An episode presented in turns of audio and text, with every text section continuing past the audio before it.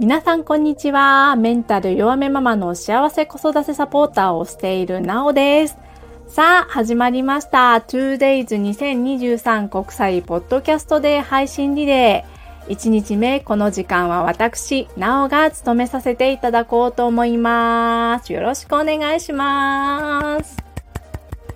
はい、ところでね、なおさんって何者？ん？あんた誰やねんって思ってる人たくさんいると思うので、本題に入る前に軽く自己紹介させてもらおうと思います。なんて言ったってね、ポッドキャストを始めたのが去年の12月終わりなので、1月、2月、3月、4、4月じゃない、4月、5月、6月、7月、8月、9月なので、9ヶ月ちょいかな、もう1年未満の新人ポッドキャスターになるんでしょうか。うん、皆さんね、ほんとあんた誰やねん状態やと思います。はい、改めまして自己紹介しますが、名前がなおと言います。普段は元産後うつママの子育てライフ満喫のコツというね、長いからもう一回言うね。元産後うつママの子育てライフ満喫のコツという番組をさせてもらう。どういう番組かと言いますと、産後うつを経験した私、なおがメンタルが弱いママさんを応援するという番組です。産後うつ以前にですね、私は統合失調症というメンタルの疾患を持ってます。うん、この統合失調症を持ちながら、妊娠して出産して子育てをしているというね、ちょっと珍しいね、レアケースのね、経験をフルに活かして、メンタルのケアや子育てとの向き合い方、工夫次第でメンタルが弱くても子育て乗り切れるよというね、ちょっとお役立ち系のお話から普段のドタバタした失敗談などをね、楽しく配信させてもらってます。メンタルのケアにいいよって巷で噂の方法を実際ね、一定期間試してみたらこうなったというようなね、実験的な内容のものもね、あの最近配信させてもらってます。リスナーの皆さんで子育て世代の方がいらっしゃったら、ぜひ一度遊びにおいでください。長いタイトルなので、もう一回言うね。元産後うつママの子育てライフ満喫のコツです。本当に長いですね。はい、短いと言いながら結局長いじゃないかとなってしまった自己紹介を本当にここで切り上げて、さあ本題に入っていきましょう。今回 2days 運営のね、日本ポッドキャスト協会の方からいただいたお題の中から私がトークテーマに選んだのは誕生日記念日です。はい。でね、ここで本当に私事なんですけど、来たる明日、10月1日は、実は、私、なおの38回目の誕生日でございます。イェイこれ本当に私もびっくりしたんですけど、そもそもね、ポッドキャストデーが本日9月30日だということをね、実はね、恥ずかしながらこの 2days にエントリーした時、初めて知りました。ということでね、今日は私の37歳ラストデイ。で、記念すべきラスト配信なわけですよ。いや、ラスト配信がこのリレー配信だなんて私ついてるなーって思います。そもそもなんでこのリレー配信にエントリーしたかというと、きっかけはあのツイッターでね、あ、今はもう X というアプリに変わっちゃいましたけど、言いやすいのでツイッターって言いますね。ツイッターで偶然リレー配信しますよっていう日本ポッドキャスト協会さんのツイートが流れてきたんです。うん、へえ、こんなのあるんだって読んで深く考えないで10秒、10秒、15秒後ぐらいにはエントリーフォームを開いてたんですけどね。多分まあ事前に読んでいたとは思うんですけど、30分の尺で話さないといけないということで、あの、ここで正直に言うと実は私30分は一人でね、話すのって初めてなんです。あの、簡単にね、台本を作ってる段階から作って話してみて、全然足りんやんってなってね、あの、そういう状態がずっと続いてました。今日はね、果たして、なおさん本当に30分話しきれるのかどうか、言うまでもなく、挑戦の30分となっています。さてさて、私が本当に30分話しきれるかという話はここまでにして、いい加減ね、誕生日の話始めたいと思います。ところでですね、突然ですけど、皆さんにとって誕生日ってどんな日ですかね？うん。単なる生まれた日、日常の一部っていう日でもあれば、親や周りの人たちに感謝するっていう人もいるかなと思います。うん。実はね、メンタルの病気を持つ私にとって誕生日っていうのはね、一年の中で億劫とか憂鬱を通り越して生きてて大丈夫ですか？私とね、自分を責めてしまう日の一つだったりしたんですよ。うん、したんですよっていう格好形の表現なので、今はそうではありません。あの、特に病気がすごくひどかった20代はずっとそんな感じだったんですけど、それはね、まあ言わなくてもわかると思うんですけど、なんでかっていう話になると、今年もね、病気がね、全然良くならなかったなとか、何の変化もなかったなとか、で、全然変わってないのにまた一つ年齢を重ねてしまったなと自分を責めるきっかけの一つになってたんですよね。うん。まあね、私のようにね、メンタルの病気と長く共存している人じゃなくても、まあ30歳超えてくると、なんか誕生日って楽しくないな、嬉しくないなっていう話はまあよく聞くんですけどね。うん。で、ここでちょっと余談なんですけど、私が住んでいる地域は北陸地方の片田舎なんですけど、少しね、街中離れると田園地帯が広がってたりするんですよ。あの、田んぼです。うん。で、稲がね、お米がね、あの5月に田植えされて夏の終わりには収穫されているっていうそのねお米が育って収穫されるのが早いなっていうね風景を見るとねなんかねへこむんですよなんか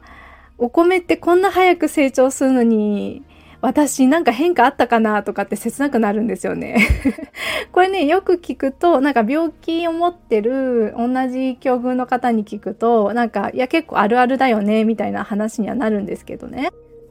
ここまで話を聞いてもらうと、あのね、なおさんかなり病んでてなんかやべえやつじゃんってなるわけですけど、あー、でもね、まあかなりめんどくさい人だったんだろうなって思います。なんか旦那さんとかにも昔は、昔、今はもうめんどくさいけど、昔はかなりめんどくさかったよね、みたいな話になるんですよ。まあ、本当にすみません。はい。で、さっきも話したんですけど、あくまでも誕生日をね、そうやって、あの、ネガティブに捉えてたのは過去の話で、今は誕生日はそういうふうに思ってません。まあ、それはなんでかっていう話になるんですけど、実は私、自分の誕生日だと思っている日、あの、実際の誕生日は1個しかないですよ。なんですけど、誕生日じゃないかなって思ってる日が2つ1年に2回あるんですよ。え、2回ってどういうことって思ったと思うんですけど、うん。一つはね、あの、本当に私が人間としてこの世に生まれた10月1日です。まさに明日ですね。で、そしてもう一つがね、私の息子の誕生日なんですよ。うん。あの、これはね、どういう意味で誕生日と捉えてるかっていうと、私がママになった。ママとしての私の誕生日、ママ記念日っていうふうに私は思ってます。うん。子供を産むってことの感覚って人それぞれだと思うんですけど、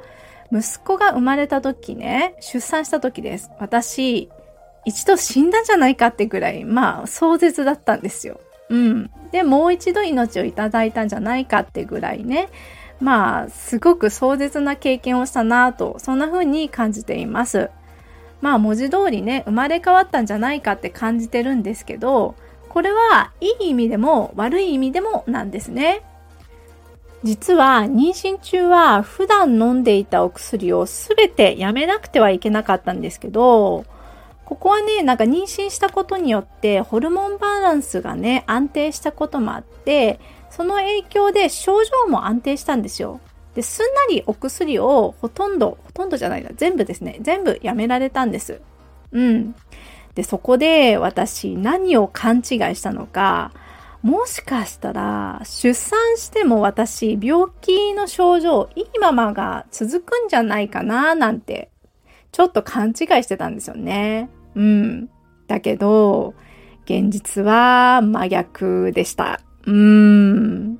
出産後メンタルはガッタガタになって、イライラもするし、落ち着きもないし、うつ症状も悪化して、なんなら現状まで戻ってきました。うん。で、特に息子が生まれて1年目はね、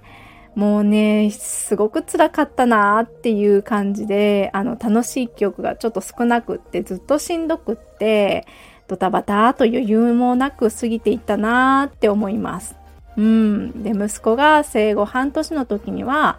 あの、産後うつの診断も受けました。そして、精神科医の療養入院もね、1ヶ月経験しました。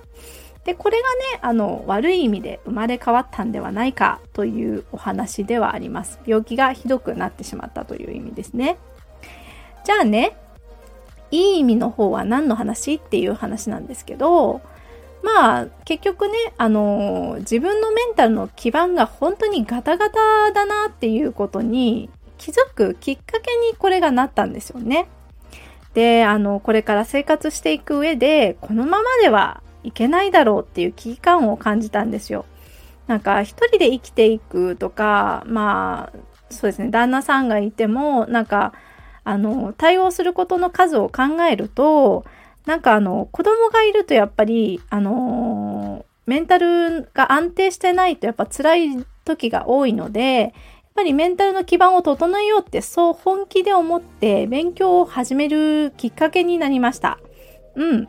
で、そして今ね、まさにポッドキャストを配信してるように、同じ環境や境遇にある方に向けてね、発信するようになりました。うん。で、話を誕生日の話に戻すんですけど、子供を産む前ね、誕生日、自分の誕生日ですよ。自分の誕生日をね、あの、生きてていいのかって自分を責めてしまう日にしてた私なんですけど、親になってね、子供の誕生日を祝う機会を得たことで、誕生日の捉え方が180度ですかね、ガラリと変わりました。うん。誕生日ですもんね。やっぱり、あの、近くなってきたらプレゼントどうしようかなとか、ケーキは自分で作ろうかな、どこのお店に頼もうかな、なんてね、いろいろ企画するのはやっぱり楽しいですし、まあ子供だからだとは思うんですけど、子供のね、息子の成長を感じられる日、そして何よりね、あの、無事1年過ごせた。あの、息子が生きながらえたってね、そう感謝できる日に思えるようになりました。うん。これは紛れもなく生まれてきてくれた息子のおかげですよね。で、そしてママとして息子の誕生日には、1年子育て頑張ったねって、うん。で、また1年頑張ろうとね、自分を励ます心持ちになるようになりました。で、これは息子の誕生日、ママ記念日の話にはなるんですけど、あの、自分の本当の誕生日もね、あの、ちょっと意識が変わりまして、10月1日の捉え方もちょっと変わってきまして、育児の大変さや苦労を経験してね、改めて産んで育ててくれた実際の実の親に対して感謝を伝えたいなーってそう思えるね。そして実際に伝える日になりましたね。うん。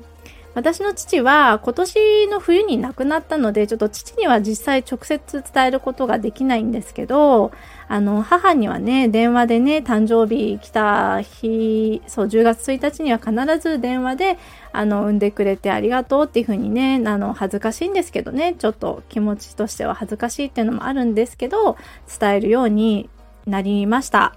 うん、少なくともね、何も変化がなかったとね、あの、嘆く日ではなくなったんですけど、まあ、これはね、紛れもなくね、出産とね、子育てを経験しているというか、経験させてもらってるおかげなんだろうなと思って、まあ、間違いなくその機会をくれた息子と夫のおかげだと思ってるんですよね。うん。なので、この場を借りて改めて感謝を伝えさせていただきます。息子くん、夫くん、本当にありがとうございます。今ね、自分の誕生日、まあ誕生日全体をね、ポジティブに捉えられるようになったのは本当にあなたたちのおかげです。ありがとうございます。さてさて、私が誕生日をポジティブに捉えられるようになったという話は、まあここで一旦終わるとして、ここからはメンタル弱めママの子育てサポーターの私、なおがおすすめする誕生日の過ごし方についてお話をしようと思います。その過ごし方というのが3つあります。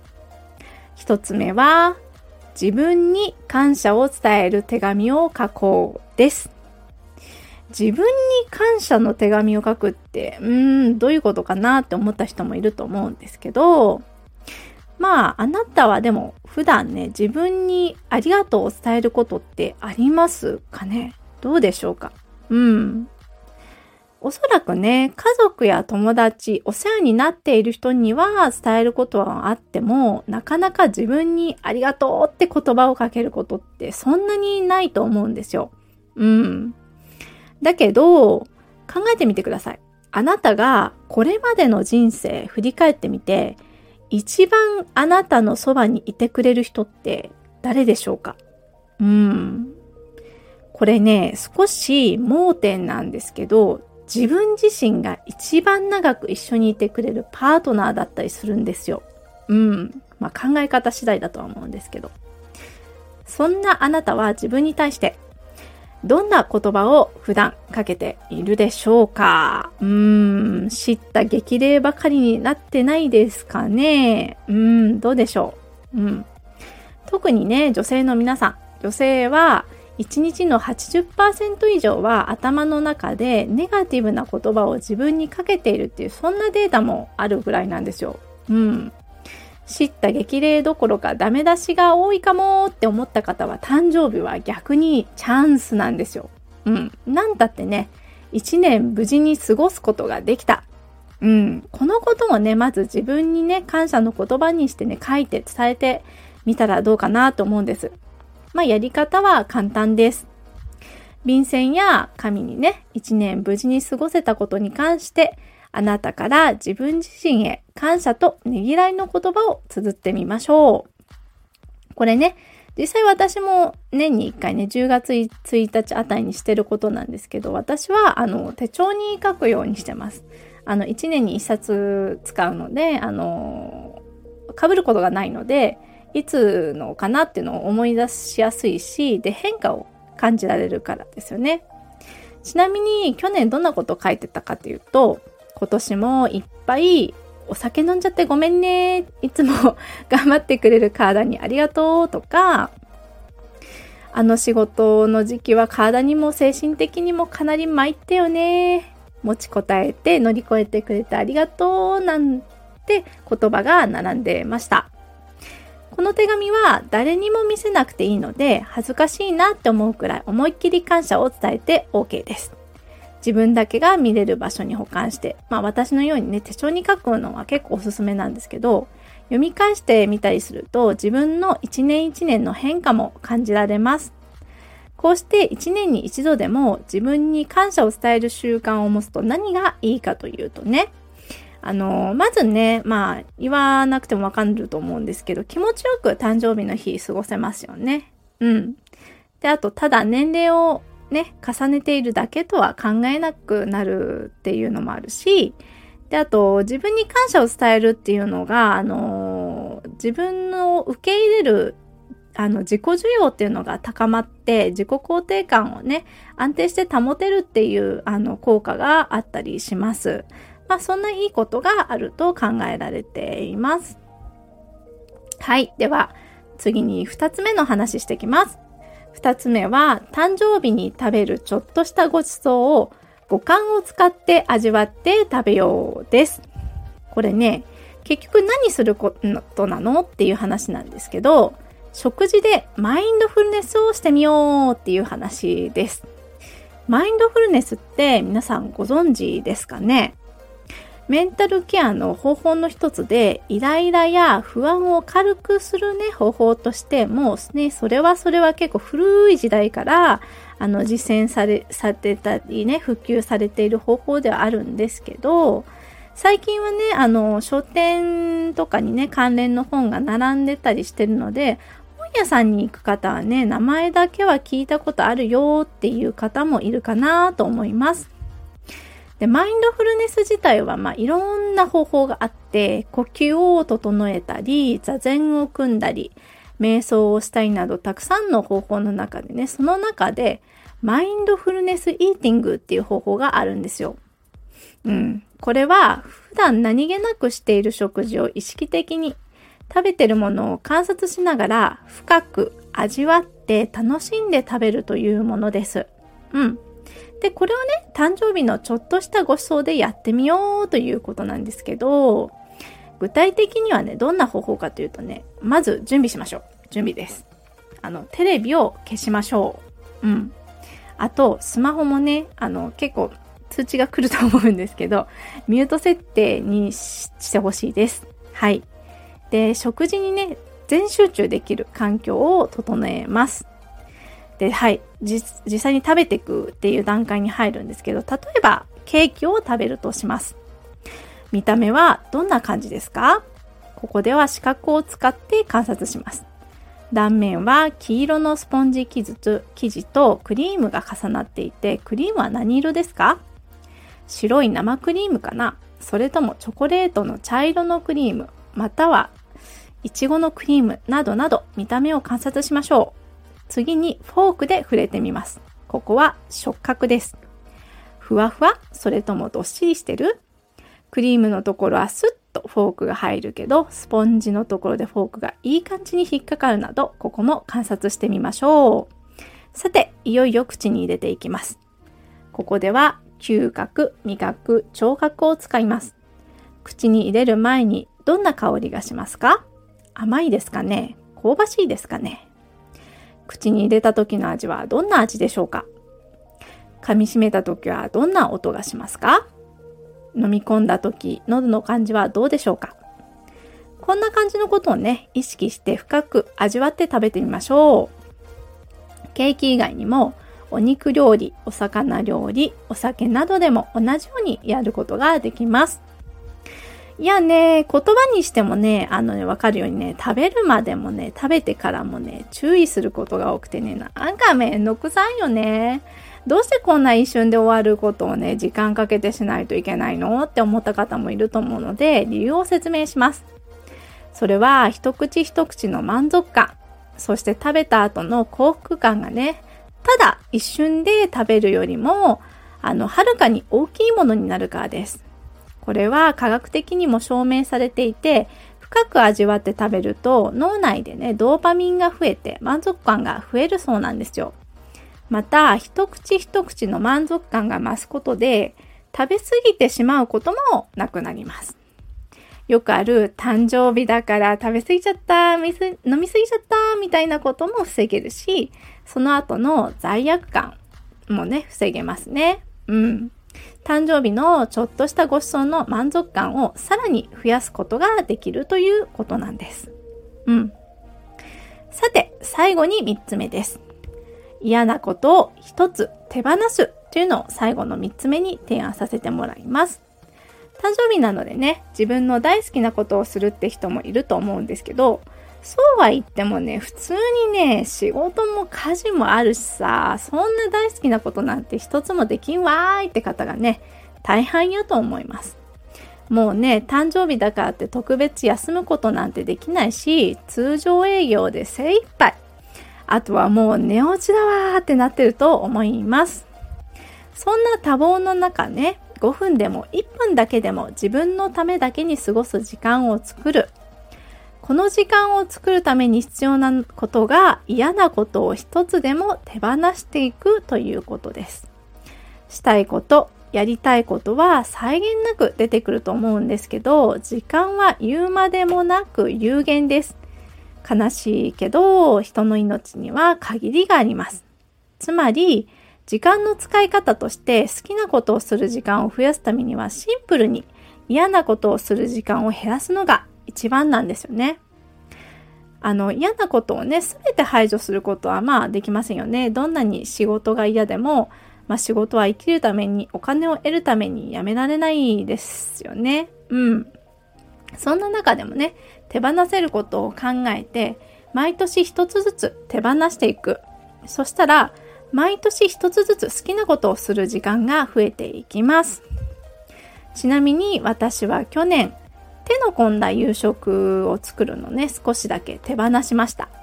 メイン料理は週末はきちんと作るけど平日は2日に1回の作り置きにしてあのね、またはね、あの、生協とかカットミール、ヨシケみたいなね、時短キットを利用するようにしました。これはね、言うまでもなくね、私の料理の下手さがね、ポンコツ級から だからなんですけど、楽しくね、夕飯作りを乗り切りたいなと思って思い切ってね、凝った料理を作るのを手放してみました。うん。他にはね、おとといはね、あの、スマホをね、ミュートにする時間を作るっていうのをね、やってみました。あのスマホの通知がなんか煩わしいなーってそれに対応してる時間がちょっともったいないなーっていう時があるので、まあ、完全ミュートにね一日中はしないんですけどミュートにするね時間を作ってその時間は好きなことに集中するとかねそういうことをしようって決めました。まあスマホのえっ、と通知に対応する時間を手放すっていう感じですね。誕生日をね、日課の生理日にして、これは手放す。行動の断捨離日に設定してます。さっきも言いましたが、したいこと、やりたいことは人間再現なく出てくるもんなんですけど、時間は限りがあります。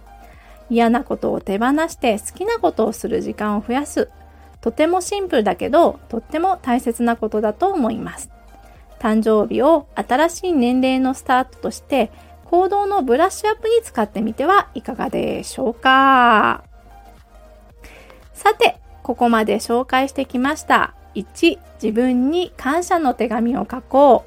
う。2、誕生日のちょっとしたご馳走を深く味わうマインドフルネスイーティング。3、嫌なことを手放して好きなことに使う時間を一つ増やす。どれか一つでもできそうなことがあったら、ぜひ、あの、実践してみてほしいなと思います。今回はね、誕生日に特化してお話ししてきましたが、私の配信している番組、元産後うつママの子育てライフ満喫のコツでは、こんな感じで、生きづらさを感じながらも多忙に過ごしているお母さんに向けて生き方のヒントになるような内容を配信しています。こちらの番組もぜひ一度遊びに来てくださると嬉しいです。はい、そろそろエンディングに入っていこうと思います。誕生日、記念日というトークテーマで私の誕生日の考え方が親になってすごく変わったという話。それと私、なおの誕生日のおすすめの過ごし方についてお話しさせてもらいましたが、いかがだったでしょうか？いやー、30分ってやってみるとやっぱり長いですね。うん。あの、インスタグラムの方でね、ライブを時々コラボでやらせてもらうことがあるんですけど、その時は会話する相手がいる中で30分なのであっという間に過ぎるんですけど、30分一人で話してみるとすっごいびっくりするほどエネルギーが必要なんだなぁと思いました。次回もし参加できる機会があったら今度はどなたかとコラボっていうのもありかなと思いましたね。まあそうなると時間配分が逆に難しいのかな実は普段配信してる番組は長くて15分くらいなので30分話せるかなってものすごく心配でした。我ながらよく話し切ったなーっていう感じではあります。また来年も参加できる機会がもらえたら、さらにパワーアップした私で参加させてもらえたら嬉しいなーって思います。はーい。では、そろそろ終わろうかなと思います。ここまでのお相手はメンタル弱めママの子育てサポーターのなおがお送りしました。それでは皆さん、聞いてくださりありがとうございました。また会えますように。バイバーイ。